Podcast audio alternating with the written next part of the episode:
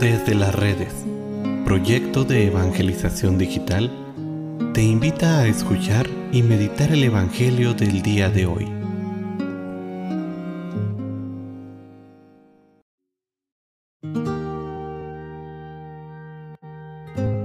El día de hoy, martes 3 de mayo, escuchemos con atención el Santo Evangelio según San Juan.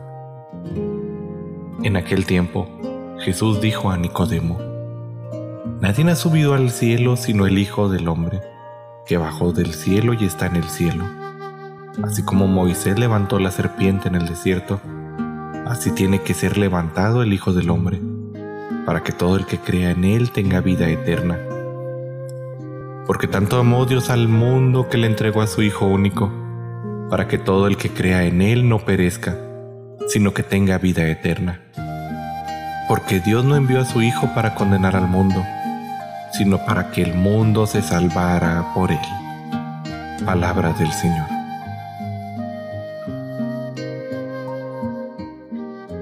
Hablando sobre la cruz, San Pablo decía, la palabra de la cruz es necesidad para los que se pierden, pero para nosotros, los redimidos, es el poder de Dios.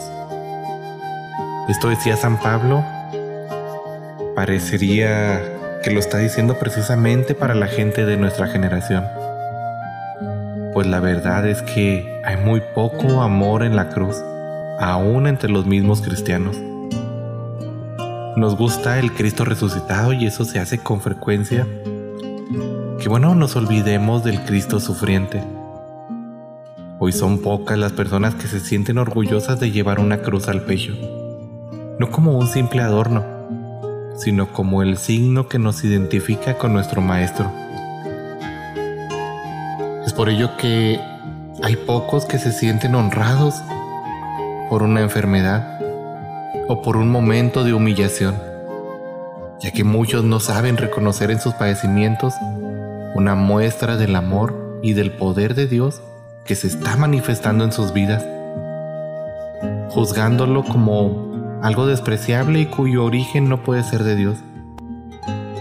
El día de hoy la fiesta nos recuerda que para nosotros los cristianos, la cruz nos identifica con el Mesías y portarla en nuestro pecho nos recuerda el camino que tenemos que seguir para estar con Él en el cielo.